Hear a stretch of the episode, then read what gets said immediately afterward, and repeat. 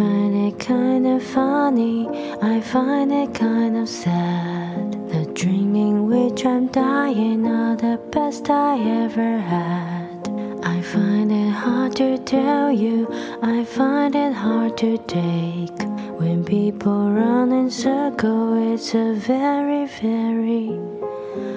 mad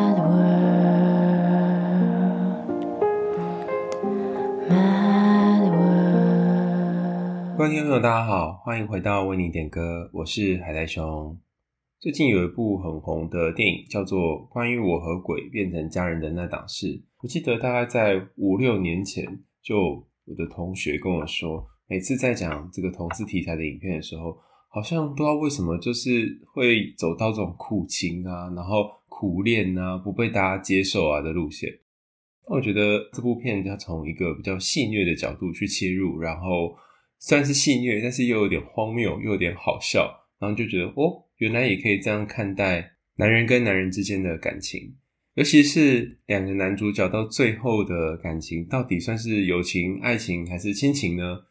真的很难被定义耶，好像把爱提升到另外一种新的层次。然后我觉得导演也把这类型题材电影拍到了一个新的层次。所以如果还没有去看的伙伴，欢迎大家进戏院去看一看。除了笑中带泪之外，然后你可以看到另外一种台湾国片在拍。有关于同志议题的这个题材，它是怎么样去切入跟去观看这个角度的，就蛮好玩的。回到正题，我们今天一开始听到这首歌叫做《疯狂世界》（Mad World），由一位叫做鹿，就是圣诞老公公雪橇前面那个鹿哈，迷路的鹿，鹿所点播的这首歌曲。KP 在看了他的故事之后，然后感同身受，然后有非常非常多自己的回忆，所以他也自己回应了一小段文字。好，那我等一下在最后会帮他念出来。所以大家如果想听听 KB 的回应的话呢，可以稍等一下哈，我们最后会念一下他回应的文字。我看他回的文字，我真的是看到，你看现在在讲的时候，都还有鼻音，眼泪都快要掉出来了。我虽然知道他的故事很长一段时间了，但是我也经常忘记，因为我记忆力很差，所以再次看到的时候就会。有种心疼他，然后同时也心疼鹿的感觉。好，所以在最后我们会念一段 KP 的回应。此外，今天也会跟大家介绍一个很有趣的疗法，叫做原始呐喊疗法。就是除了书写、除了录音、哈，除了找咨商师之外，还有没有其他的方法可以协助你把内心那种很压抑的情绪给呐喊出来呢？哈，如果对于这几个主题有兴趣的伙伴呢，我们就继续往下听喽。请大家稍微调整一下你的呼吸，还有你的位置，找一个比较舒适的地方坐下来或躺下来。假设你今天是准备要睡觉的话，我们来听听由鹿所点播的故事喽。亲爱的海苔熊，我是一个十七岁的女生，目前正在接受强迫症、焦虑症和忧郁症的治疗。从小我便不哭不闹。我的家庭和睦，我也很爱我的家人，我也一心想要保护他们，做个让他们放心的乖孩子。事情源自于小学的时候，班上有一群强势的同学，会不定期的搞孤立，时而对我好，时而联络所有的人孤立我。这仿佛是拉住了悬崖边缘的我，却又将我狠狠地推入万丈深渊。我很难过。又不知所措，常常有人问我，当时为什么不要求助师长呢？老实说，经过了多年的尝试，我知道无论我多么努力，让他们感受到我的痛苦，得到的只有不耐烦和漫不经心的回复。他们总认为那只是国小生之间的打闹，所以不会特别的重视，尤其是在报告师长之后，又会得到更严厉的同侪报复。在十岁不到的年纪，我已经学会隐藏自己的情绪，唯有如此，才不会让人抓到机会攻击我；也唯有如此，我才能够保护好自己，省得我付出真心或在信任别人之后被嫌烦，而且被一把推开。因为我知道现实生活当中没有人能够做我的依靠，所以不如我把情绪就封起来吧，不要让家人担心。后来我被诊断出混合型焦虑症、忧郁症和强迫症，不知道该说运气好还是不好。我相继遇到好几个好像能够信任的班级导师和辅导老师，在他们试出善意之后，我好不容易卸下防备，容许自己在他们面前展现出我的脆弱、焦虑或忧郁。久而久之，我开始习惯依靠他们，但我也感受到他们的耐心正在逐渐消散，开始不理解我到底出了什么事情才生病。这是很难免的，毕竟人的耐性也是有限。但经过一次又一次的接近，还有疏远，我开始主动推开他们，因为我不想要再被当作被抛弃的那一方。后来，我开始割自己的手腕，因为一直以来对关系的不信任和长久的压抑，让我不知道该怎么宣泄发作时笼罩在自己身上的痛苦。我知道这并不是正确的方式，但的确这也是最快速的方式。那些说不出的苦，好像就随着血液从伤口一涌而出，让我感觉到前所未有的舒心。之后，他们通知了家长。然而，我得到的并不是同理，而是令我扎心的话。他们甚至说：“哎，你到底有没有在努力呀？你是公主吗？难道所有的人都要惯着你吗？你怎么这么不知足啊？你这样让爱你的人情何以堪？甚至连辅导老师都开始厌倦了我的存在，而家人则开始劝我不要再吃药了，并且说：‘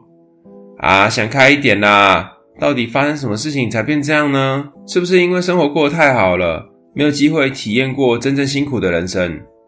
面对这样的质疑，我回答不出来，因为即使我独自就诊，和医师以及心理师讨论将近一年的时间，仍然找不到原因。有时我甚至开始自责和迟疑：这真的是我的问题吗？我对不起爱我的父母、师长，还有真心的朋友。我对不起父母投资在我身上的资源。我对不起这个世界，我不知道自己在这个世界上的意义是什么。即使是活着，我并没有让这个世界更完整。或许少了我，这个家庭和这个世界会更完美。而对于死亡，怯弱的我不敢实践。我不想要伤害爱我的家人，不想让他们后继无人，不想让他们的房子变成凶宅。啊，真是矛盾啊！可能对于很多人来说，我就是一个十多岁还没有成熟的青少年，整天胡思乱想，不知足。可是回忆多年以来，连未来都不知道在哪里的我，或许对这个世界上还存有一点点的初心，一点纯粹的爱。每当看到孩子，就想着希望他们不要在最单纯的年纪接受社会最不友善的回应，也能够健康快乐。不受心理疾病的折磨，同时也想对那些对这个世界还有牵挂的人，或者是同样和我一样是病友的其他人说声辛苦了。即使没有人懂我们的难过，即使不断在深渊当中跌倒，即使对外只能够装作社会期待的形象，素不相识的我们也能够暂时相互依靠。这是来自于路的点播，大家读完他的信件有什么感觉呢？我先前有跟大家分享过，我童年也曾经被霸凌的经验。那好像在前面哪一集在讲霸凌的时候有谈到，我觉得霸凌是一个很特别的东西，就是可能六到七成的人都曾经有过被霸凌的经验。但是这个曾经都有过，他可能会发展出不一样的评价内容。有的人可能会说：“哦，这我也发生过啊，我也被霸凌过，没什么。”但也有人他是嘴巴上这样讲，心里面其实已经受了很重的伤，他只是装作不在乎而已。还有一些人会透过这种方式，就他虽然自己曾经被霸凌过，他也去霸凌别人，或者是贬低别人。所以我觉得霸凌这个主题，它虽然很常见，可是在每个人的心里面造成的影响却是不一样的。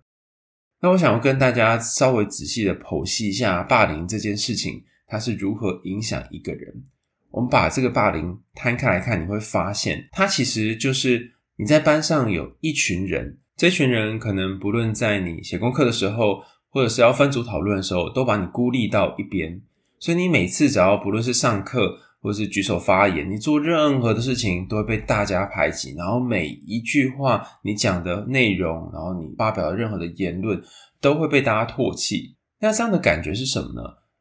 很多家长会觉得没什么的原因，是因为他并不是在学校生活。但你要想想看哦，当你生活的环境就是在学校，然后你每天有八小时甚至更长的时间都待在那个环境里面，所以这整个世界、整个环境对你是非常非常的不友善的。然后没有人会伸出援手来帮你，甚至是如果你跟老师、跟其他的同学讲，他们很可能就会就是说你是廖北啊，就像路说的那个更深的深渊里面。我觉得霸凌这件事情跟劈腿有点像，虽然把这两个很无关的东西并在一起看哈，但它有点类似，是你在一个孤立无援的情况下，你知道没有人可以帮忙你，你知道好像只有自己必须这样子苦撑下去。但可能这时候有一些人会伸出援手，想要跟你说说话，或者想要请你把内心的黑暗讲出来。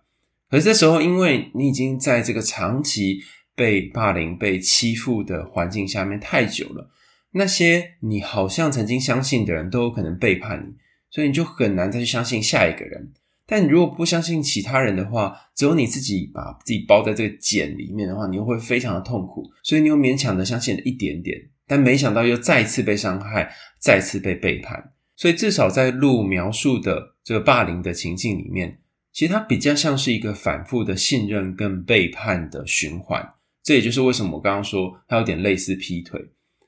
你这么相信一个人，这么爱一个人，尤其是他在你最糟糕的时候曾经伸手出来救了你，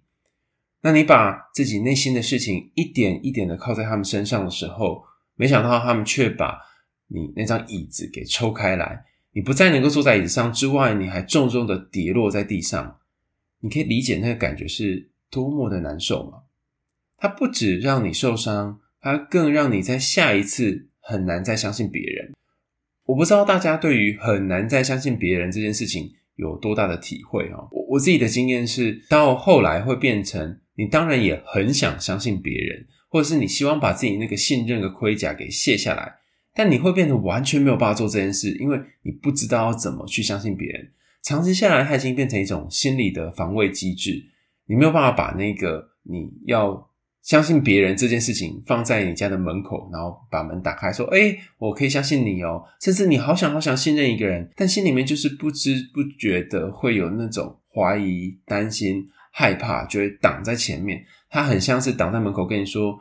你难道之前受的伤还不够吗？”你难道以前发生那些事情还没有办法让你觉得说相信任何一个人都是有危险的吗？你就要这样子把钥匙交出去，让其他人进来吗？你要不要想清楚啊？所以这一次又一次的想相信，一次又一次的挫折，甚至是它是很迅速的、很自动化的，就把别人区隔在外面的行为，好像某种程度上保护了你，但是另外一个程度上又会让你觉得啊，我好孤单哦，更不会有人了解我。我在这世界上就像是多余的一个人，有我在跟没有在，到底有什么分别呢？尤其是在一次又一次的被背叛之后，你可能也会帮那些背叛你的人找借口，就像路你在信件里面谈到的，对方可能也觉得累吧，对方也可能觉得疲倦吧。想一想，这很正常啊，因为有谁会愿意陪一个忧郁、焦虑又有强迫症的人这么长的时间呢？所以他们会。觉得呃心很烦，心很累，也是很常见的吧，人之常情吧。你就会这样说服自己，然后你在说服自己的过程当中，更巩固了一个自我概念：是我就是一个很烦的人，我就是这个世界上多余的人。然后我即使多余，我还没有勇气去死，天哪！因为我太在意我身边的人，我不想让我爸妈担心，还有那些真心对待我的人担心，所以我连死的勇气都没有。这是不是很荒谬，很可笑？就像路你在信件里面谈到的，你跟很多人说辛苦了，我也想跟你说一声，你也辛苦了。短短十七岁的年纪，遭遇了这么多的事情，真的非常非常的不容易。然后这一路走来，你也很努力的把自己苦撑起来，然后很努力的活过每一天。我常常会觉得，在被霸凌的情境底下，你隔天早上醒来要鼓起勇气再去上学这件事情就已经是很不容易了。然后在学校还要嘻嘻哈哈，假装不在意同学的取笑，或者假装不在意同学的排挤，然后每天每天这样度过八个小时或者十个小时的岁月，又更不容易。然后更不容易的是呢，你得要回到家，或是去辅导室的时候，老师或家长会问你说：“诶，发生什么事了啊？怎么会心情不好啊？”他们问你这些话的时候，你还要假装不要让他们担心的样子，然后一点一点的稍微讲述自己一点点的心事。可是又很担心，又很害怕，万一自己说出自己心事之后，会不会没有被接住？然后每天每天被这些东西给压着，心里是多么的难受。我刚刚读完你的信的时候，我想起昨天晚上我在睡觉之前，我听到我一个好朋友九力哈，他有一个 podcast 叫做《无限力》，力是粒粒分明的那个米粒的粒哈，无限就是 infinity 那个无限，无限力的 podcast 当中。他虽然只有录了几集哈，但是那几集非常实用。他就是可以陪伴你睡觉，然后给你一些正向的能量。但他这个人就很有趣，每次你在疗愈到一半的时候，就突然搞笑，所以 你有些时候会出戏。他最后讲的一段话让我非常非常的被感动，就很 touching。他讲了一段英文，他说：“You got this, but I got you。”这些事情虽然发生在你身上，但是我会接住你。我光是听到这句话，包括我现在在讲的时候，都是整个人起鸡皮疙瘩。这世界上有多少人会愿意讲出“我接住你”这样的话？而且有些人讲了，他还不见得会接住你哦，他还手伸出来，动就掉到地上。就像你的家人，就像这些老师，他一开始可能是接住你的人，但后来慢慢慢慢的，你发现你变成他们人生当中的麻烦了。我刚才讲这一段的时候，我也回想起我自己在当辅导老师那段时间的日子。老实说，每天会有六到十个不同的小朋友，算小朋友吗？青少年啊，可能是国二或是国三的学生，咚咚咚跑来，然后在你旁边，你有你的工作要做，但是他们会在旁边嘻嘻哈哈，或者是想要跟你讲话。但以前一开始的时候，我都会觉得好烦哦，我要做我的事啊，不要来烦我。可是又会碍于因为我是辅导老师的角色，所以还是要跟他们讲讲话。隔了一阵子之后，我就问我的前辈，问他们说：“诶，为什么这些小朋友他们到？”下课的时候，咚咚咚就会跑来，然后想要在我旁边这边待一整个下课，然后叽叽喳喳讲一大堆事情。那你问他要讲什么，可他好像也没有特别要说什么，他就是分享他的事，然后也没有什么重要的事。到底为什么啊？好，然后我的前辈就很语重心长的跟我说：“你要想哦，你每天上课的时候，在教室里面，那些所有的同学都讨厌你。”然后你没有一个容身的地方，甚至是你在那边写功课，然后做自己的事情的时候，他们都还会拿东西丢你。老师知道这件事情，他们可能想帮忙，可是老师总是有没有看到的时候，所以你只能想办法自己保护自己。下课的时候，你要么就躲起来，要么就是跑到厕所，还有别的地方可以去吗？现在好不容易有一个地方，这里的人可以好好的善待你，可以真的认真的真心跟你讲话，你当然会希望跑到这里来啊，不然你要去哪里呢？这样的日子我过了大概两三年之后呢，我后来发现，从他们身上我看到，哇，原来我不是讨厌他们呢，或是原来我不是觉得他们很烦呢，我是觉得跟他们一样大的时候的我，那个年轻的我很烦，因为在我小学五六年级的时候，也是被大家排挤的对象，那时候长得很胖很胖很胖。我记得那时候我最开心的事情是去参加那个国语文竞赛的，所以想到那个小时候的我，我忽然就可以明白。我对于那些来找我的学生，有些时候的厌烦，并不是真的对他们的厌烦，而是对我自己的厌烦。我原来过去有类似的经验，我也觉得那个我是很烦人的。然后我甚至那一段时间，有很长一段时间，都还会觉得说，我是不是在人群当中是多余的？没有我，好像也没有差吧。因为这些想法，因为这些感觉，所以当同样一个角色出现在我面前的时候，我会把过去的影子放在他身上。但是我其实也蛮后悔的，就我在亲子天下写一篇文章，叫做《被霸凌的眼泪》。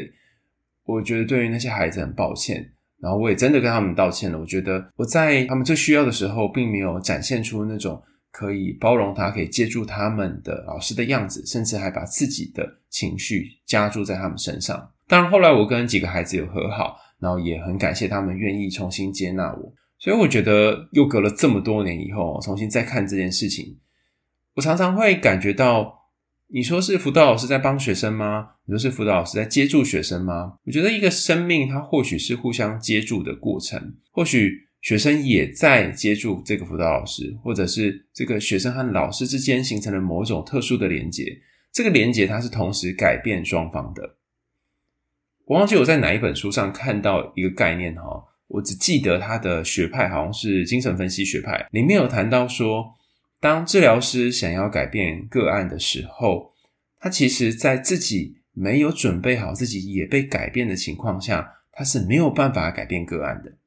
这个意思是说，它有点像是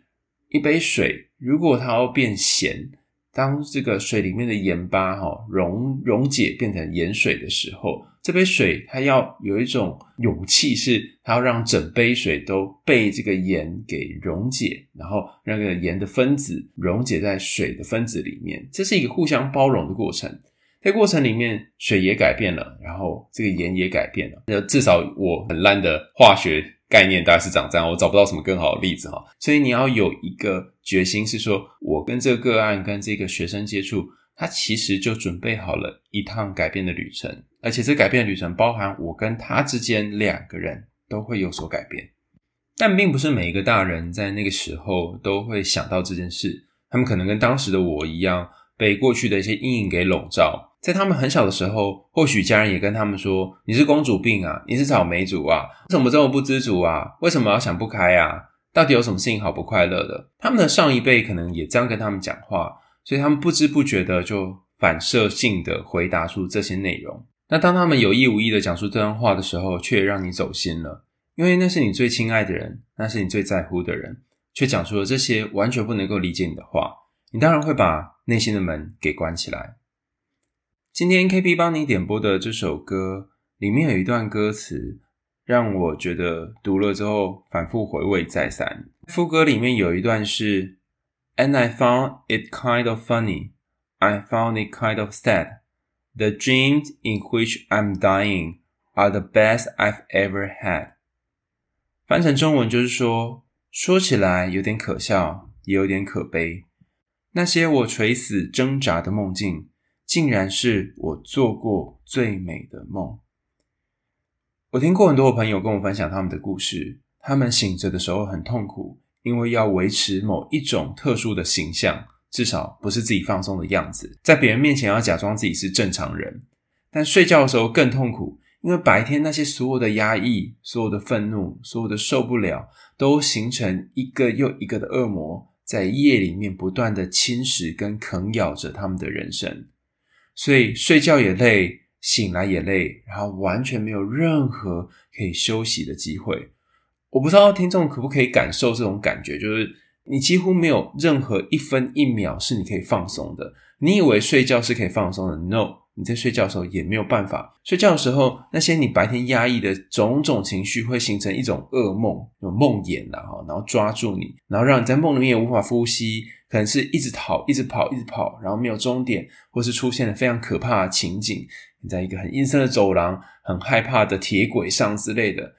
然后醒来又很累，很累又要去上班或上课，然后上班上课又再遇到那些同样让你觉得很心酸。然后很心寒的朋友或者是家长，还有那些同学们，然后日复一日过同样的日子，你就可以理解说，为什么有些人在生命走到后来会开始伤害自己，因为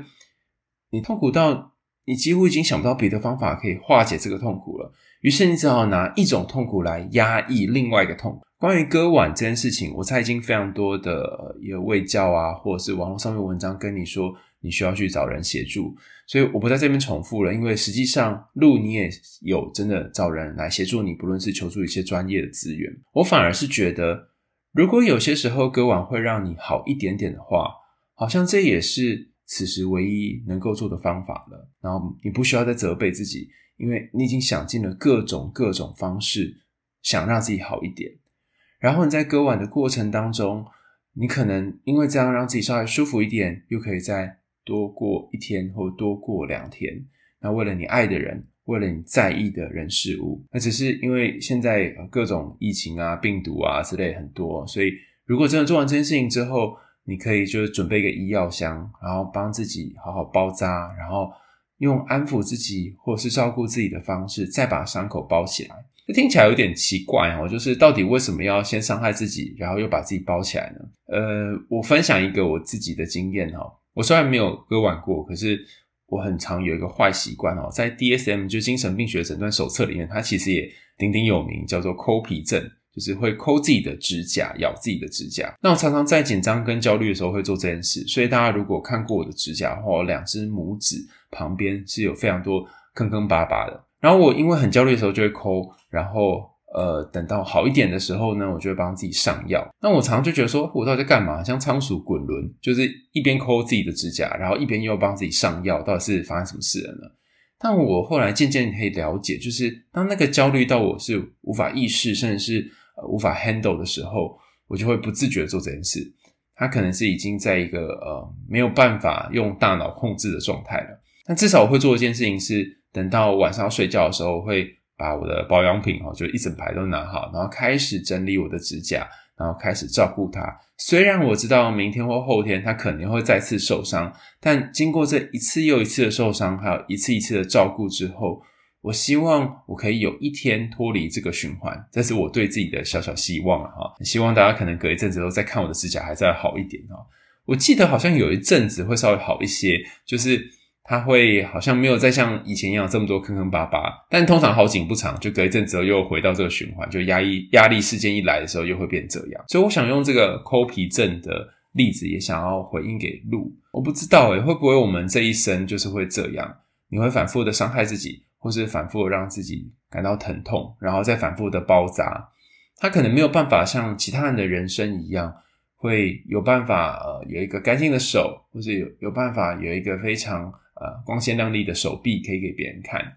但是这个一个又一个的印记，或者是坑坑巴巴的洞穴，也是我们每一次每一次奋战下来的证明。就是我们经历过了很多的痛苦，但是我们最后活下来了。这个活下来本身就是很像英雄的勋章，有没有？就是那种当兵到最后，如果你呃做了一个很棒的事情，然后士官长就会在你看士官长嘛，在你胸口就别了一个胸章，而且它不是用粘上去的哦，它是有那个图钉，然后直接砰，然后拍到你的胸口，这你胸口会真的会有三个洞这样，然后会流血这种。对，所以我每次在看着我这些伤口，然后再去包扎他们的时候，我就想象是我帮自己贴了一个勋章，然后是呃我活过来的一个证明。所以我希望把这个小小概念也分享给鹿。然后刚刚在一开始的时候跟大家说，我们要介绍一个治疗方法啊。这治疗方法它备受争议哈，因为早年的时候曾经被提出来当做是一个可行的治疗方法，但是后来因为有一群人把它呃拿来跟别的治疗方式混用，使得这个原本发明的这一个原创者了就跳出来跟大家讲啊，不是他讲的那样啦哈。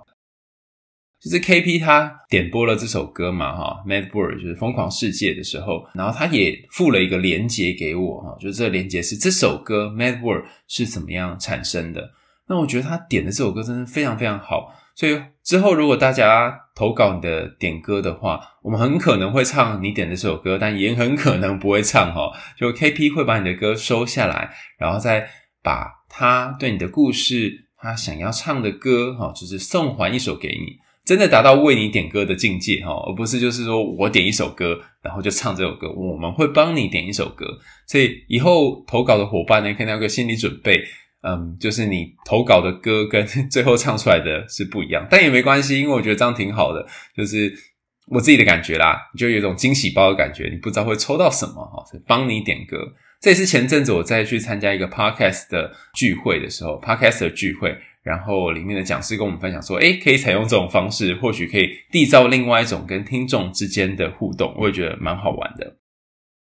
这篇文章呢，我是在一个叫做 Anderson Music，希望我没有念错，Anderson Music 网站上面看到。那我念一段他在这个网志上面的内容。他说，一九八二年的十一月，有一个英国新浪潮团体叫做 Tears of Fear，哈，翻成中文叫做京剧之泪合唱团。发行了一张专辑，叫做《The Hurting》伤心。那这张专辑当中的第三张单曲就叫做《mag world》。一扫前面两张单曲在榜上失利的阴霾，不仅在英国得到季军的席次，也打进许多欧洲国家，成功了帮他们打开了国际的知名度。那这是在 Anderson Music 网站上面的一段文字。那其中有一段我觉得他写得很好，他说。创作者罗兰·欧扎巴尔，哈，就是这一个写这首歌的人。他说自己曾经接受过心理治疗，这个心理治疗是 Arthur Janov 亚瑟贾诺夫，就是提倡这个叫做原始呐喊理论治疗的提倡者。那英文叫做 The Primal Scream。原始呐喊理论，那这个亚瑟贾诺夫呢，他用很多类似像是戏剧张力的东西去连接你的情绪感受，然后透过呐喊等等方式，把内心那个压抑最深沉的情绪给疏解出来。所以在这首歌里面的这个男孩哈，就是唱片封面有一个小小的男孩，他看起来很痛苦，然后在那个濒临死亡的地方，可他真的要的并不是寻死。而是想要活着，或者是想要从这个很难受、很悲伤的梦境当中醒来。那这是这首歌的创作历程。于是我去找那个原始呐喊理论在讲的到底是什么。这篇文章的作者是陈正健教授，他说原始呐喊疗法呢，可以分成三部分，一个是原始疗法，一个是呐喊疗法，还有一个是原始呐喊疗法，就是很复杂哈。但总之呢，他主要想要做的事情是把当初压抑的痛苦带至意识层面进行一个觉知。也就是说，你可能在国中或国小，甚至是在被霸凌的现场有一个痛苦。这个痛苦因为太痛苦了，在当下你用各种方式把它压到意识的深层底下，可能是潜意识或是潜意识里面，使得你再次经历其他的感觉的时候，或是你在有其他的人际关系的时候，你会变得有点麻木，你没有办法好好的跟人互动和相处。那要怎么把这一个被僵化住的、被冷冻住的情绪打开来呢？除了发泄之外，还有一个很重要的关键在于连结。你必须把现在的不论是身体的动作，或者是呐喊，和你那个最深最深的情绪做连结。那一开始你也得要和治疗师建立一个连结，就是你要跟治疗师关系够好，你够信任他，才能够呐喊。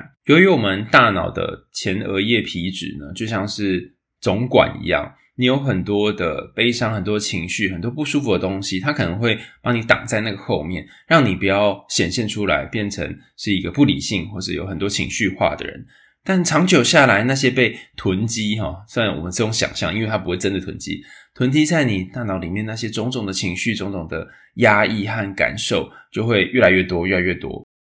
那该怎么办呢？Janov 就是提出这个理论的人，他说防卫是压抑的主要原因。所以会形成一个非常悲惨的痛苦系统。你想想看哦，每当有痛苦进来，你就把它压下来；痛苦进来，你就压下来。到后来，你已经不知道要怎么样哭泣了。你永远都是笑笑的，甚至是你就是每天就是只要走路在路上，你就会笑笑的。你多么希望你的两块肌肉，就是脸颊下面那两块肌肉是不要笑的，可是你没有办法，因为已经太长太长时间，你用这种方法在生活了。于是。当你在想要让自己哭泣或让自己呐喊出来的时候，你已经不会了。那这个防卫性的痛苦，它就会陪你很长很长的时间。当然，它也带来一些好处，就是你在人际互动上会变得比较像是一个正常人。那你脑袋当中那些创伤经验，通常会就像一条吊线一样，哈，勾到你身体上的任何一个部位，那产生身体上面的痛苦。先前跟大家提到一本书，我忘记我们讲过哈，叫做《情绪治疗》，作者是周志健老师。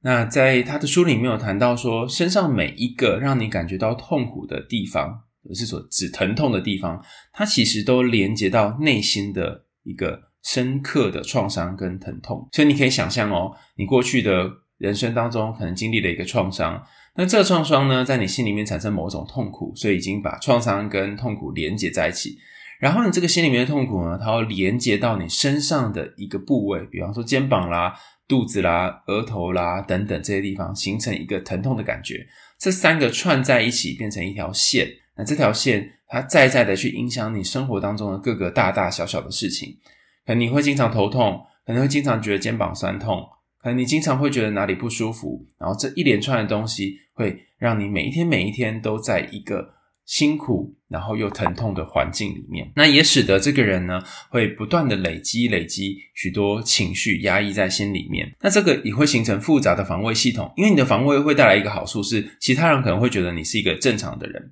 那原始治疗者，就是前面谈的这些原始呐喊疗法治疗者。他把我们的眼泪分成三种不同的等级，在陈老师的文章里面谈到说，有分三种，一个是毫无哭相，就是完全不会哭，那另外一种哭会要轻轻的啜泣，但是却哭不出来，没有办法大哭。然后最后一个就是像是小孩子一样，然后哇哇哇这样哭到不能够自己。你最近一次的哭是哪一种呢？还是你很久很久没有哭了呢？你可以看一下自己在哪一个状态。那我自己的理解是，如果你是在第一等级，就是完全没有哭的人，可能你那个外面的盔甲还很厚。那如果你已经开始可以有一点啜泣了，或眼角有流泪了，表示你的盔甲已经开始有一点点小小的溶解了。那如果你已经可以开始嚎啕大哭的话，那请你好好的把握那个你可以嚎啕大哭的机会。这篇文章里面，陈正健老师他也回顾了几种不同的实际操作的原始呐喊疗法。那当然，我会建议大家还是可以找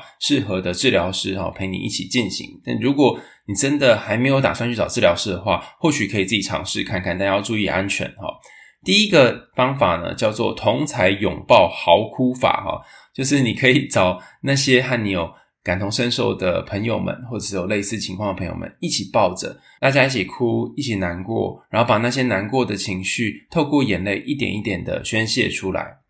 那这个情况下，可能是一个人，或者是三四个人，但是不要太多人。你知道那个空间是安全的，然后你知道这些彼此的朋友是可以被信赖的。那抱着他不代表说他要跟你一起哭，就是你可能先哭，然后哭哭，他也哭了，就找到一个一边支持一边哭的方法。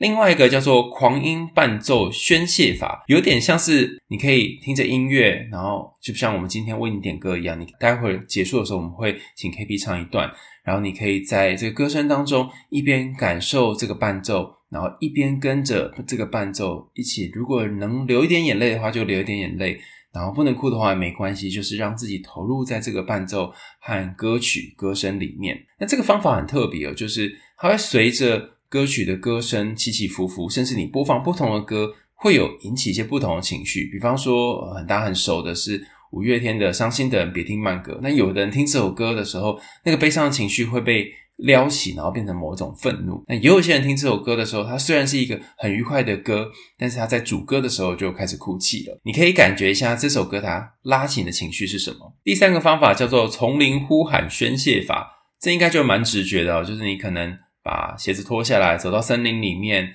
然后最好是了无人迹的地方哦，包含可能是海边啊，或是很空旷的位置，然后大声的呐喊。你在山顶呐喊，可能就不会有人听到哈，或是它就会出现一个空谷回音。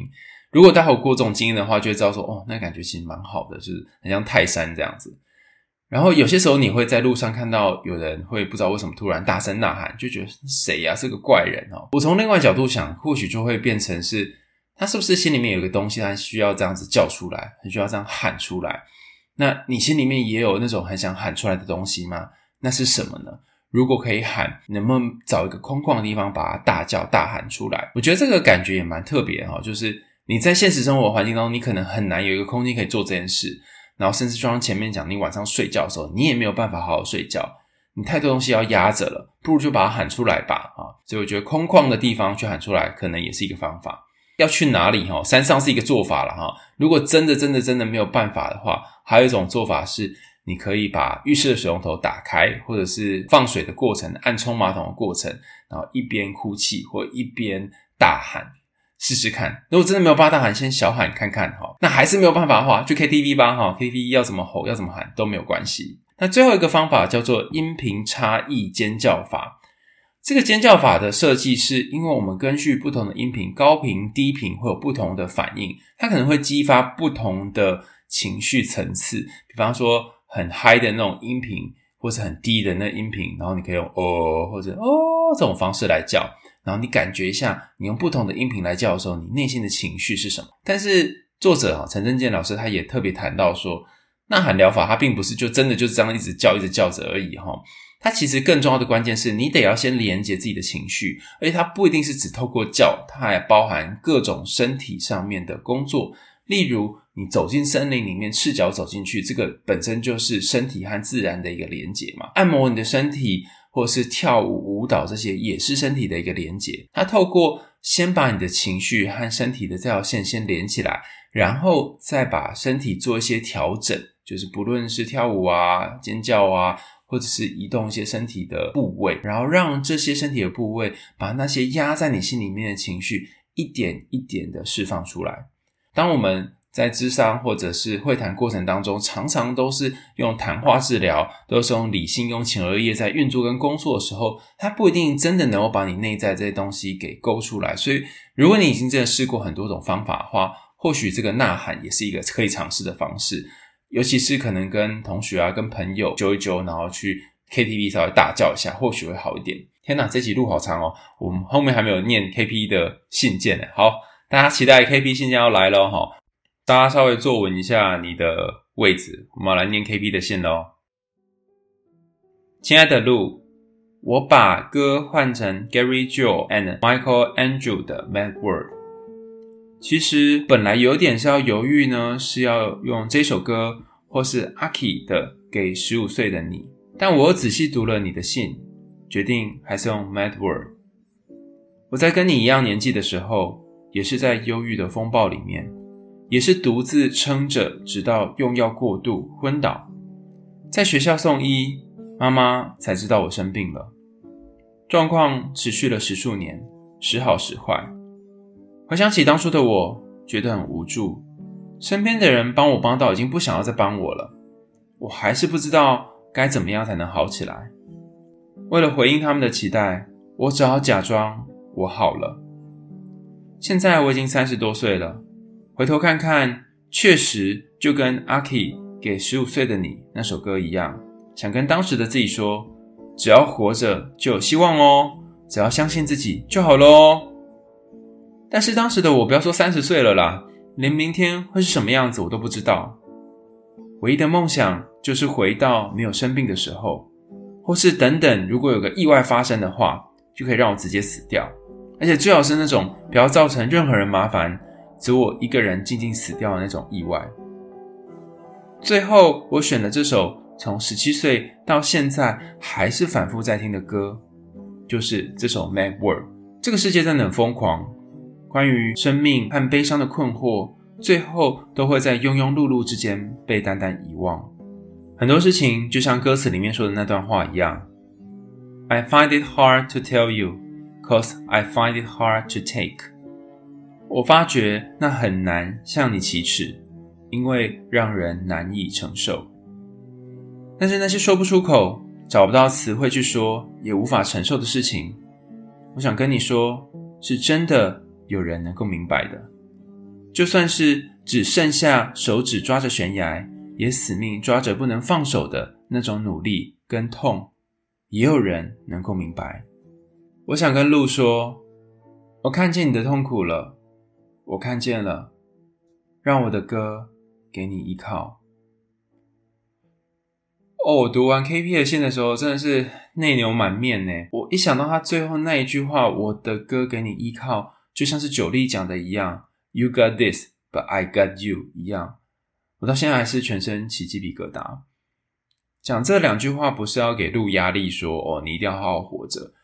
而是希望在你一只手就快要撑不住的时候，你可以想起我们今天帮你录的这个 podcast，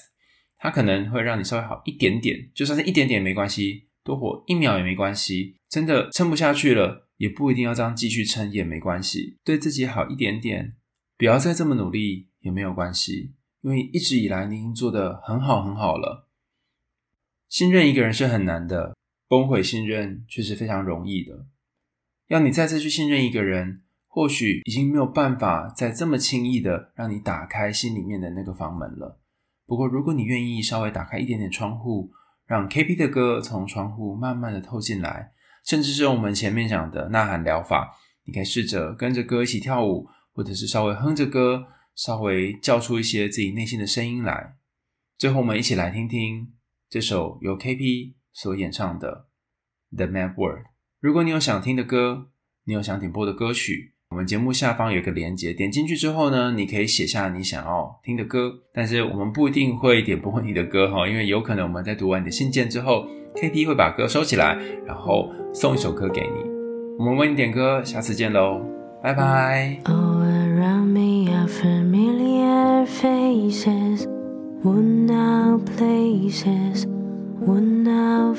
expression.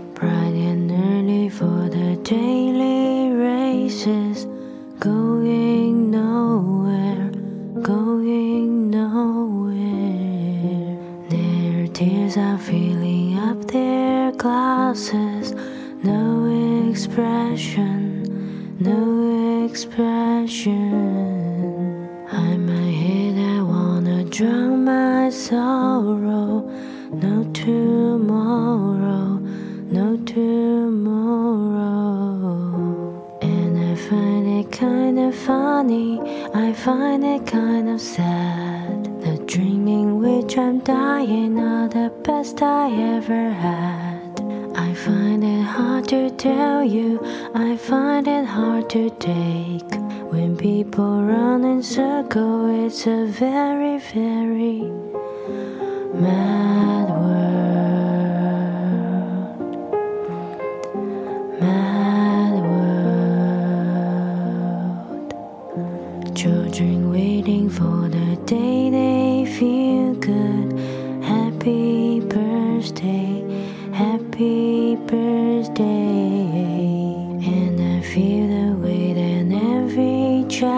should sit and listen, sit and listen. Went to school and I was very nervous. No one knew me, no one knew me. Hello, teacher, tell me what's my lesson. Look right through me, look right through funny, I find it kinda sad. The dreaming which I'm dying are the best I ever had. I find it hard to tell you, I find it hard to take. When people run in circles, it's a very, very mad world.